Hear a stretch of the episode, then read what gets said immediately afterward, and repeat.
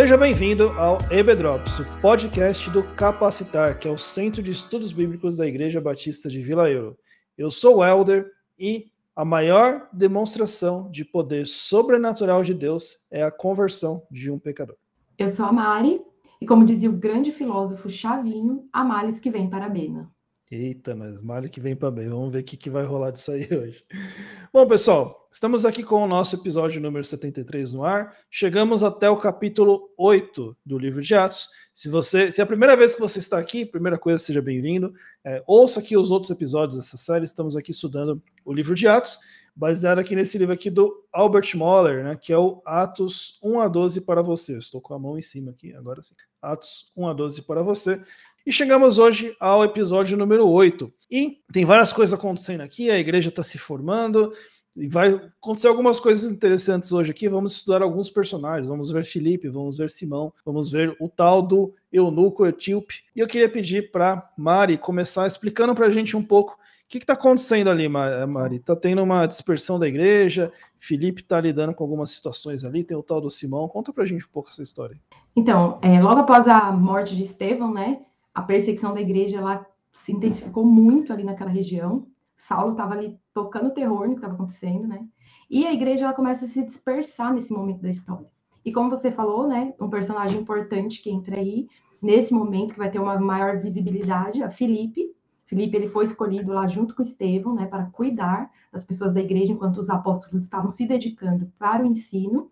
E Filipe é, nesse momento que a igreja começa a se dispersar, a gente vai ver que Felipe ele vai para uma direção totalmente improvável.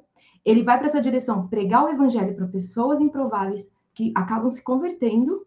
E surge ali também Simão, que foi um dos pioneiros né, a querer fazer aquela barganha famosa que está rolando muito, que rola muito nos últimos anos com o evangelho, o evangelho em troca de dinheiro.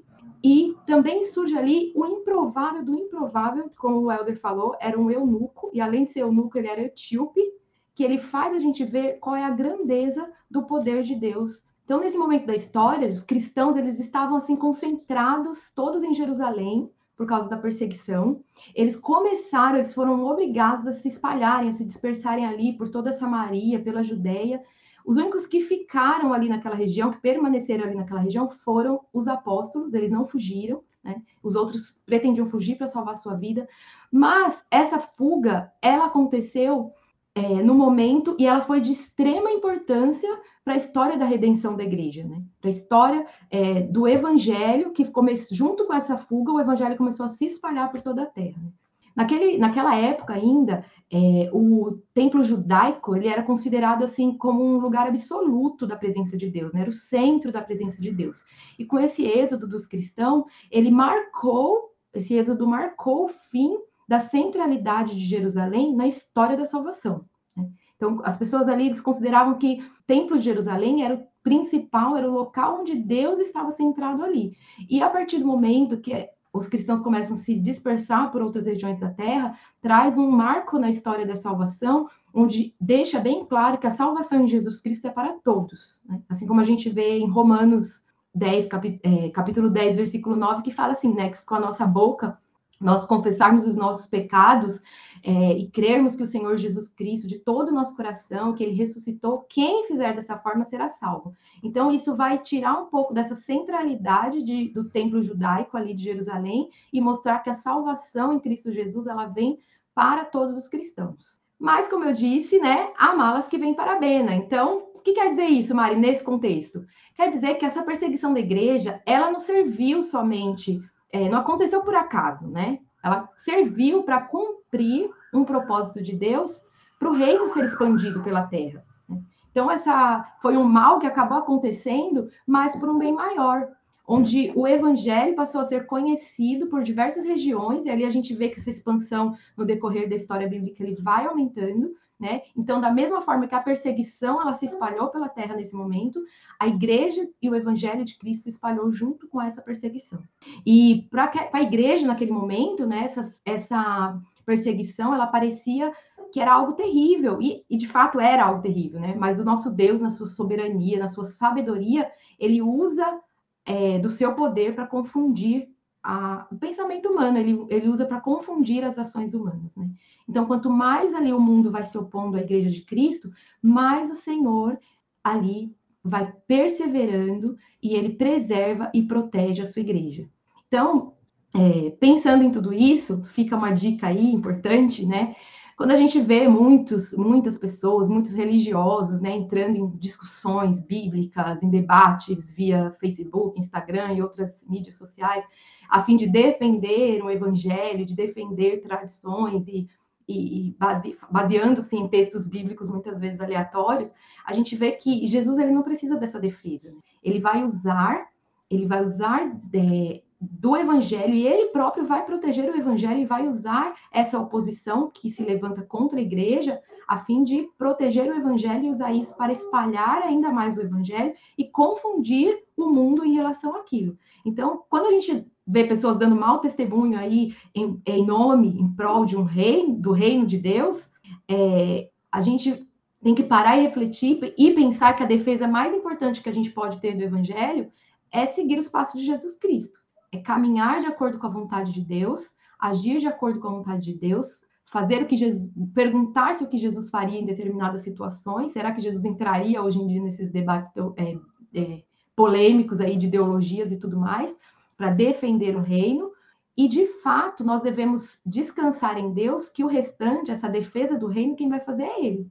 Na verdade, quando a gente entra em determinados temas polêmicos e debates e expõe o evangelho de forma errônea, a gente acaba aumentando essa perseguição é, contra a igreja de Cristo nos dias atuais. Então fica a dica aí, pense antes de espalhar conflitos, entrar em conflitos e brigas na internet, e pense que o seu testemunho vale muito mais, é a maior defesa que você pode fazer em prol do evangelho, em prol do reino.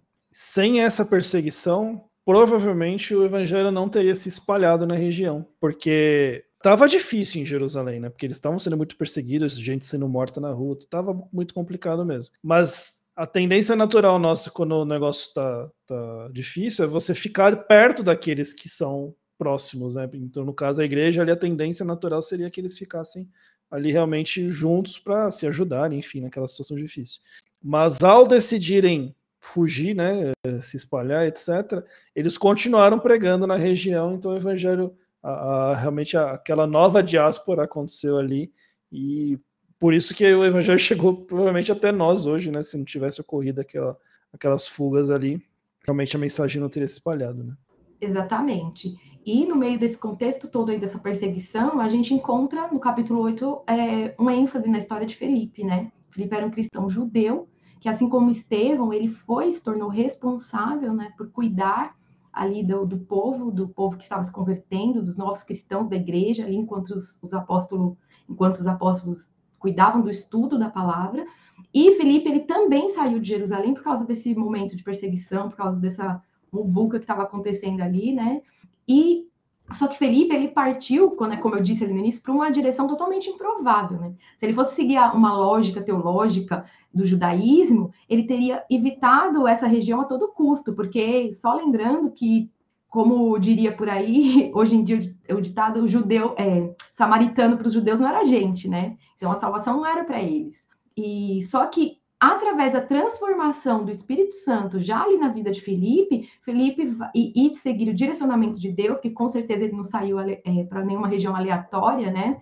Ele foi direcionado até essa região porque Deus tinha um propósito muito grande ali. E só para a gente destacar aqui nesse texto que Felipe ele não era um renegado, não era um, um desigrejado ou saiu é, é, independente por ele mesmo, para pregar o evangelho onde ele queria. Pelo contrário, ele saiu para aquela região com a bênção dos apóstolos e com total apoio dos apóstolos. Tanto que mais para frente a gente vai ver que Felipe ele vai, que os apóstolos tem dois deles que vão de encontro a Felipe lá em Samaria e também pregam o evangelho lá nessa região. Então ele é, ele traz aqui um ensinamento em que nós precisamos, de como corpo de Cristo, estar em unidade nas nossas decisões, estar em unidade no evangelho que a gente está pregando, no ensinamento que a gente está trazendo. É um ensinamento precioso que Felipe traz aqui, que a gente precisa é, ter, sim, essa união, essa unidade no corpo de Cristo. E por lá ele pregava esse evangelho com muita autoridade. E a Bíblia fala que, ele, que eles prestavam e eles davam, todos davam atenção ao que Felipe estava falando. Né? Ele não ficou falando, jogando palavras ao, ao vento, as pessoas paravam para escutar o que Felipe estava falando. E Lucas ele relata no, no capítulo 8 que muitos sinais, muitas maravilhas acompanhavam Felipe por onde ele pregava. E isso começou a atrair a atenção das pessoas, chamar a atenção de muitos, e entre essas pessoas estava um homem que era considerado um homem extremamente importante ali naquela região, que era o famoso Simão. O que, que Simão era? Simão era um mago, e ele próprio se considerava muito importante, né? E segundo o povo samaritano, até as crianças, desde as criancinhas até os mais velhos, eles falavam que Simão era uma representação do poder de Deus. E Simão ele trabalhava ali é, com feitiçaria, né? Trazia algumas coisas que eles acreditavam, né? Até mesmo pela, pela falta do Espírito Santo, da compreensão do Espírito Santo, eles acreditavam que Simão representava ali o poder de Deus.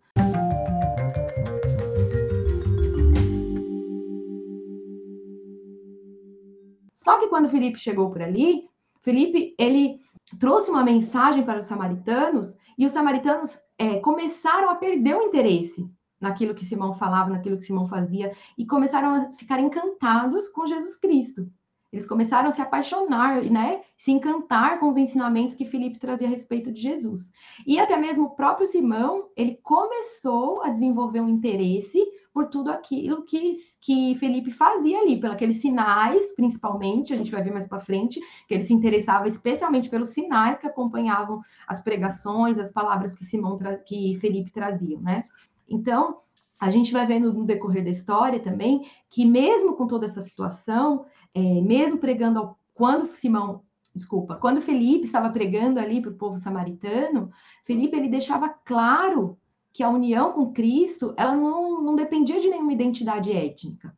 Era a união com Cristo que era a porta de entrada para o reino de Deus. Né? Então, era através dessa união que Felipe ia, é, que o cristão, que o ser humano poderia se aproximar de Deus através do relacionamento com Cristo, através da, é, da presença do Espírito Santo, a partir disso, habitando na vida da pessoa, que essa pessoa podia se, é, ter um encontro verdadeiro com Deus, né? Independente de, de etnia, independente de onde essa pessoa mostra é, estava, né? E isso nos mostra que que é o verdadeiro significado da nova aliança em Jesus Cristo, que essa nova aliança em Jesus Cristo ela vai incluir todas as pessoas. O que, o que volta um pouquinho no que eu falei lá atrás, tipo, ela vai perder essa centralidade ali do povo de Jerusalém, do templo judaico, e vai se espalhar pela terra, trazendo essa nova aliança para todas as nações, para todas as pessoas, através de Jesus Cristo. Então, naquele momento ali, essas pessoas, esses homens, a partir da palavra de que Felipe pregava a respeito de Jesus Cristo, eles iam crendo, à medida que eles iam ouvindo, eles iam crendo que, é, em Jesus, através do que Felipe estava falando, e eles iam sendo batizados. E até mesmo, a gente, a gente pode ver no capítulo 8, que até mesmo Simão, ele foi batizado, né? Ele acompanhava Felipe, ele começou a seguir Felipe, né, também na sua trajetória. E a história ela conta que depois que esses cristãos eles foram batizados, os apóstolos, eles Pedro e João, eles foram ao encontro de Filipe até Samaria para colocar as suas mãos sobre os samaritanos para que o espírito viesse sobre eles. Aí falou assim: ah, mas era o poder do, do, pelas mãos dos apóstolos que recebeu o Espírito. Não, quando a gente vai olhar a, a, lógica da história, né, a gente percebe que a imposição de mãos dos apóstolos aí é apenas um, uma simbologia, uma manifestação é, da vinda do Espírito Santo com poder, da mesma forma como tinha acontecido lá no Pentecostes. Então, era só uma, um símbolo, uma representação daquela manifestação ali. É importante esse ponto, né, mano? Porque muita gente pode falar assim que esse, esse texto ele vai dar base, fala assim, ó, tá vendo? A, a, o batismo no Espírito é algo separado, é um evento separado. O que a gente tem que entender é que eles, a igreja naquele momento está vivendo um momento de rompimento entre a, o judaísmo e agora o cristianismo, né?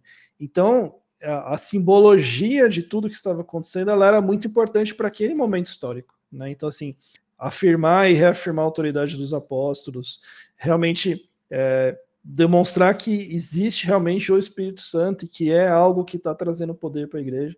Então não é a base para que você fale, não, realmente a, o batismo no Espírito é um momento separado, etc. Então é, é importante ter isso claro né, nesse texto. Sim, e é importante a gente lembrar também que, é, como diz lá, né, o versículo que agora não estou lembrando de estar escrito, mas que fala que nem todo aquele que diz Senhor, Senhor entrará no reino do céu, né? E a gente vê esse exemplo claro na vida de Simão. Simão ele seguia Felipe, ele foi, ele foi batizado, né? E só que quando ele vê a ação do Espírito Santo, é, agindo ali através da vida dos apóstolos, através da vida de João, através da vida de Pedro, ele começa a ter um interesse em comprar esse poder, né, que os apóstolos têm. Eles começam a se ele começa a demonstrar o real interesse que ele tinha ali é, no que em estar seguindo Felipe, porque que realmente ele estava seguindo Felipe, no que, que estava o coração dele. E quando ele começa a demonstrar esse interesse e ele chega para oferecer dinheiro ali para os apóstolos é, em troca desse poder, Pedro ele vai repreender, ele repreende Simão de uma forma severa, né? Ele não passa a mão na cabeça, ele não, olha, veja bem, não é bem assim, não. Que às vezes a gente vê isso, essa barganha do evangelho acontecendo e a gente às vezes fica com medo de citar nomes de igrejas ou de citar, olha, fulano de tal tá está pregando é, de forma inadequada a palavra de Deus, está usando a Bíblia como é, comércio, né, como moeda de troca, o Evangelho como moeda de troca. E às vezes a gente tem receio de falar isso, de pregar sobre isso, de falar isso no nosso ciclo de amigos e tudo mais. Mas Pedro, ele não mede palavras, né? Ele repreende é, Simão de uma forma severa, de uma forma dura. E isso vai mostrar, essa ação de Simão é, mostra que o que realmente estava escondido no coração dele. Qual era o verdadeiro interesse dele em seguir Felipe? Então, quando ele deseja o poder, porque nessa situação ele está desejando o poder do Espírito Santo e não o Espírito Santo, que era o que realmente deveria estar no coração dele. E então isso mostra que Simão ele ainda é escravo do pecado o livro traz uma frase que eu achei muito interessante que diz assim: uma conversão autêntica produz uma mudança autêntica. Então, é, isso mostra que não houve de fato uma conversão na vida de Simão. Mesmo ele estando seguindo Felipe, mesmo ele sendo batizado, não havia uma conversão, porque não teve uma mudança autêntica na vida de, de Simão. Pelo contrário, ele queria usar do poder do Espírito Santo, que ele viu que era muito maior do que o poder de feitiçaria que ele tinha, né? Dado ali por forças ocultas, possivelmente, né? É, era, o poder do Espírito Santo era muito maior, então o olho cresceu, né? Mesmo em relação a ter esse, esse monte de seguidores, ainda mais que ele tinha perdido seu status, né? Quantas pessoas hoje não trocam o evangelho a, a custo de um status, né? Então, era o que Simão estava tentando fazer ali, na verdade. E quando Pedro ele adverte Simão, é, no finalzinho dessa, desse trecho, da história de Simão ali nessa, nesse capítulo, quando Pedro ele adverte Simão, ele deixa claro qual é a solução para o problema dele. Ele fala para Simão que ele deve se arrepender e pedir perdão pela intenção que estava no coração dele, pelo desejo que estava no coração dele. E, e mostra que só a partir daí, de um arrependimento sincero, de um arrependimento verdadeiro, é que a pessoa pode consegue realmente se encontrar com Cristo. E é interessante que a reação de Simão, né? Porque é, Pedro dá uma carcada nele, né? Fala que, que tá fazendo de errado, fala que ele tem que se arrepender tudo. E a reação dele, ao invés de se, de se arrepender, é falar assim: ah, tá bom, então, ó, ora por mim, então, para não acontecer essas coisas. Vontade de falar, não, cara, você não entendeu nada. Não é, é, isso mesmo. É, é, ele fala dessa forma mesmo e mostra, assim, um coração que não está disposto a ter o arrependimento. Coração que está em busca do reino apenas para obter benefício, benefício próprio, e não em realmente é, seguir a Cristo e fazer o sacrifício que for, né, para que esse reino cresça e que esse reino alcance outras pessoas.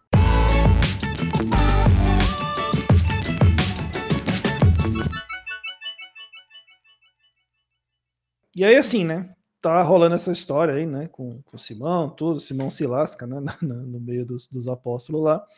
E aí, Felipe, né? Esse nosso personagem aqui do, do, do capítulo de hoje, ele é orientado uh, pelo Espírito Santo a seguir em direção ao sul, né, ali em direção a Gaza, né, a faixa de Gaza, tão conhecida faixa de Gaza de hoje, né.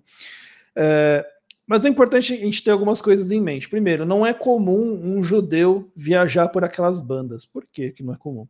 Porque ali ele ia passar pelo meio do território filisteu. E aí, se você ler toda a história do povo judeu, digamos que eles têm alguns problemas com os filisteus, né? Não é uma convivência lá das, das mais é, das mais amigáveis, né? Que, que eles é têm lá. De, assim, né? É, coisinha de nada, assim, tipo, né? Se, se mataram ao longo da história. Então a primeira coisa que a gente tem que parar para pensar aqui é o seguinte: que quando você decide realmente seguir a vontade de Deus na sua vida, pode ser que você vá para lugares que você não imaginava ir, né? Quaisquer que sejam, tá? Não, não vou colocar nomes, mas Deus vai te levar onde Ele quiser, né? Se você estiver disposto a fazer a vontade dele. Então, ele vai lá em direção né, a, a, a Gaza ali. E aí, fala o seguinte, ó, é, o, o, autor fala o seguinte num texto aqui, ele fala, ó, o anjo do Senhor aparece a Filipe e sem dar qualquer explicação, manda que ele vá para o sul, né? É, e aí ele teve essa atitude de, de, obediência. Quando ele está indo lá em direção ao sul, ele se depara com um, o texto fala assim que é um oficial né, da, da rainha da Etiópia, né, eunuco. Né? Por que, que o texto é, enfatiza o fato dele ser eunuco, né? Porque assim, poderia simplesmente falar assim: ah, tinha ali um etíope, ou ah, tinha ali um oficial da rainha da Etiópia, né? Que era realmente que ele era encarregado dos bens ali da rainha, tudo. Então, mas o texto enfatiza o fato dele ser eunuco, porque a Etiópia era considerada tipo o fim do mundo, né? Tipo assim, ah, meu, é lá na Etiópia, meu, lá tipo, meu, etíope, meu, principalmente o romano, ele não, não era, não era uma, alguém que eles olhavam e falavam assim, nossa, olha esse povo aqui. Não, eles realmente desprezavam os etíopes, né? E aí, o fato dele ser eunuco também, era o, o, o eunuco era uma, na lei judaica, né? Então, assim, para o romano, o fato dele ser etíope era, ele era desprezado. E pela lei judaica, um eunuco, ele não poderia, por exemplo, frequentar o templo, ele teria que adorar a Deus de longe, né? Ele não poderia se relacionar, não podia estar no meio do povo. Então, aquela figura ali, né, do, do oficial etíope, era a, a, personificação de alguém desprezado por toda a, quem, quem, estava regendo a época, ali, seja ali os, os romanos, né, como governo regente de fato, e do lado religioso, os judeus que estavam ali também desprezariam aquela pessoa. E é esse cara que o Espírito Santo leva Felipe a conversar com ele. Ele era o improvável do improvável, né? Era o improvável do improvável. Era aquela pessoa que Felipe não falaria com ele em vias normais, né? Se não fosse o Espírito Santo ali agindo naquele momento. E aí o texto diz que aquele oficial ele está lendo um texto, né? está lendo o texto de Isaías. E é o que chama a atenção é o seguinte: na época, ali no mundo antigo, é, as pessoas liam em voz alta, né? Então, o Espírito Santo leva Felipe a andar próximo ali à, à carruagem, sei lá, qualquer que seja o meio de transporte ali, e aí ele ouve, né? Por, por inferência, a gente entende que ele ouve o texto ali que o, que o eunuco estava lendo, que era o texto de Isaías, né? Isaías 28, o texto que ele estava lendo, ele estava lendo em voz alta. E aí, o que Felipe chega e fala assim: ó, você está entendendo o que você está lendo? Né? Você está lendo esse texto, você entende, você compreende o que você está lendo? E aí ele dá aquela resposta que a gente conhece bastante, fala assim, ó, como é que eu vou entender se ninguém me explicar? Né? Porque a gente sabe que o Espírito Santo dá esse entendimento para a gente. E como aquele homem não tinha entendimento do Espírito Santo, então ele não entendia por si só o texto. E aí Felipe, ele convida Felipe a entrar com ele na carruagem e Felipe vai explicando o texto, né? E aí uma coisa interessante é o seguinte, que Felipe, a primeira coisa que ele faz é pegar aquele texto lá de Isaías 28 e trazer em direção a Jesus, que é um dos o principal ensinamento que a gente tem dessa, dessa história é o seguinte: qualquer que for o texto bíblico, primeiro que é, Felipe se importa ali em explicar o texto, né? Que é algo que a gente precisa resgatar muito, especialmente nas pregações, né? Que é assim, meu, lê o texto explica o texto, né? Não, não fica viajando na maionese, né? Que é o que Felipe está fazendo ali. Ele pega o texto, explica o texto, mas apontando para quem? Apontando para Jesus. Né? Então, até uma observação que o, que o autor faz aqui, né, em relação a isso, que a gente tem que pegar qualquer texto bíblico que a gente for explicar e apontar para Jesus, apontar para a cruz. Né, porque toda a obra, da, tudo aquilo que está na Bíblia, ele é feito para apontar para a cruz de Cristo, de fato. Né? É, e aí ele fala o seguinte, né? que a gente não, não. O nosso papel é esse papel de explicar, né? Então, então o autor põe o seguinte: ó, nós somos chamados a explicar as escrituras e apresentar Jesus aos perdidos. A gente não pode criar um coração novo. Então, assim, não existe essa, ah, eu vou converter os perdidos, ah, eu vou converter o meu, meu parente, ah, eu vou. Não, você não vai converter ninguém. Né? A gente não consegue criar um, um coração novo, mas podemos anunciar a mensagem do evangelho e mostrar as escrituras como fonte de vida. Tá? E aí o resto, né, a, a ação realmente é do Espírito Santo. É, até essa parte do, do de, de, fazer com que a, o texto aponte para Cristo, né? O autor aqui cita como uma, um, um, pensamento de Charles Spurgeon, né? Então ele cita tudo aqui, não vou ler agora que não, não, não precisa. É, beleza. Aí que acontece? Uh, ah, uma coisa importante, que antes de eu ir para o próximo ponto. Quando a gente está falando para alguém sobre Jesus baseado na Escritura, exatamente como o Felipe está fazendo aqui, uma das coisas que a gente está fazendo é colocando autoridade sobre essa explicação que a gente está dando. Só que uma autoridade não nossa, muito longe disso, uma autoridade de Cristo. Porque do contrário, se você estiver falando algo da sua cabeça, sim, com que autoridade está falando algo da sua cabeça? Não, fala da sua palavra, fala da palavra de fala da sua palavra, não. Fala da palavra de Deus, né? Baseia realmente é, em cima da palavra de Deus. O que ele fala aqui é o seguinte: a referência do ensino claro da Bíblia mostra aos nossos amigos que não estamos apenas compartilhando ideias pessoais. Né? Porque se você não se baseia, não se pauta, não referencia a Bíblia, você está só dando as suas ideias pessoais, os seus, seu sentimento em relação a Deus, a Jesus e tal. Então fica aquela coisa meio, meio perdida, né? E aí, beleza, né? Então a história segue, Felipe explica lá o texto, né? Explica, ele está é, o, o etíope fala assim, mas pô, mas o profeta escrevendo aqui está falando dele mesmo ou de outro? E aí ele explica que é uma, uma referência a, a, a, Jesus, né, uma profecia feita em, em relação a Jesus. É, e aí é interessante o seguinte, né, que o, aí o autor mostra o quanto Deus queria resgatar aquele, aquele etíope eunuco. Porque é o seguinte, primeiro, ele tinha ido para Jerusalém para adorar. Então, embora ele não fosse alguém ligado ao judaísmo, você percebia que existia uma, algum interesse, uma sede naquele, naquele cara em relação a Deus. Né? Então, ele foi em Jerusalém para adorar. Outra coisa, foi parar na mão dele, ninguém sabe como, uma cópia do livro de Isaías. Né? Vamos lá, gente, não existia Sociedade Bíblica do Brasil, imprensa nacional, nada disso. Né?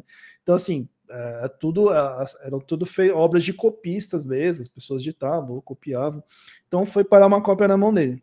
E o cara me vai me tromba com o Felipe, né? Que era o cara que estava o bicho pegando ali, evangelizando todo mundo ali na região. É, e aí ele ouve o evangelho, né? E aí é, percebo que é o seguinte, do nada ele surge assim, ah, legal, eles veem a água lá, né? um, lago, um rio, sei lá. E ele fala assim: ah, o que, que me impede de ser batizado? Eu falo assim, pô, mas como assim? O cara já sabe de batismo, né? Então você percebe que a conversa foi longa ali, né? Então, com certeza, Felipe explicou ali para ele toda a questão de, de, se converter e de ser batizado e do significado do batismo. Então, assim, houve realmente uma evangelização completa ali, né? De cabo a rabo. Felipe não deixou nada de fora. É, e até porque o próprio texto de Isaías não fala de batismo. Né? Então você percebe que é, realmente Felipe apontou tudo em direção a Jesus, tá bom? Então ele fez uma explicação ali completa.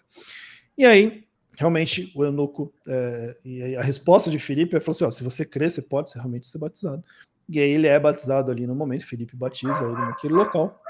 E aí, é, e, sim, e aquilo é uma simbologia também de que não existe mais a separação de judeus e gentios. É mais uma afirmação de que não existe a separação de judeus e gentios. Qualquer um que realmente queira se chegar a Cristo está disponível, né? está liberado né? para que se acheguem a Deus através de Cristo. Ô, Helder, eu acho bacana esse trecho também do batismo, aqui Felipe ele, ele fala, né, sobre o batismo com o eunuco, é que isso também mostra que, assim, a Bíblia fala, todo aquele que crê, for batizado, será salvo, né, então vem, o batismo vem como uma, uma ordenança de Deus, né? Então, quando ele entra na questão do batismo, ele já vai mostrando que o evangelho ele exige uma obediência, né, à palavra de Deus. E quando nós cremos em Jesus Cristo, no nosso coração vai gerar esse desejo de obedecer a Deus, independente da circunstância. Então, a gente vê ali que, independente da circunstância que estava o eunuco, surgiu nele o desejo de ser batizado, né? Uhum. Que é esse desejo de obedecer a Deus. Muito bom, é verdade. Eu lembro até uma frase do nosso saudoso pastor Ori, né, que ele falava assim que batismo não é para a salvação, mas ele é para os salvos. Né? Então, se você é salvo, se batiza, vai se batiza, é obediência, é mandamento. Ah, mas o ladrão da cruz não foi batizado. Realmente, ele não tinha como, ele estava preso na cruz, ele morreu minutos depois. Mas ele se converteu, então Jesus fala: oh, então daqui a pouco eu vou te ver no paraíso. Mas se ele tivesse a oportunidade, se ele tivesse sobrevivido, com certeza ele iria ser batizado.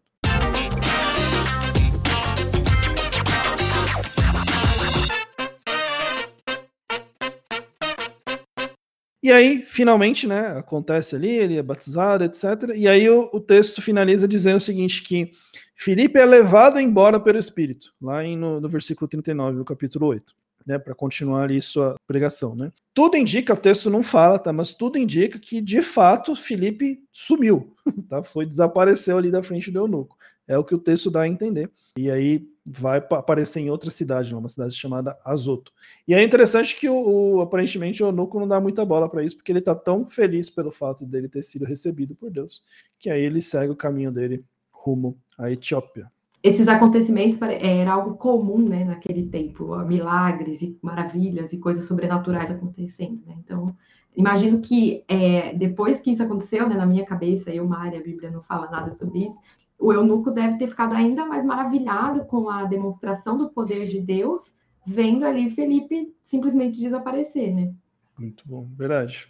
E, meu, e assim, é, é, são duas histórias fantásticas, né? Porque a gente vê é, nesse, nesse capítulo 8, né? Você vê primeiro é, Deus mostrando através de Simão o que você não deve fazer, tudo que você não deve fazer, como você não se deve chegar a Deus, e logo na segunda parte do mesmo capítulo mostrando como você deve levar o evangelho, como você deve pregar o evangelho e também o quanto o evangelho está disponível para todos, né? É algo irrestrito. É isso, galera. Pessoal, então, obrigado a quem esteve aqui, obrigado, Mari, pelo esse bate-papo aqui super bacana.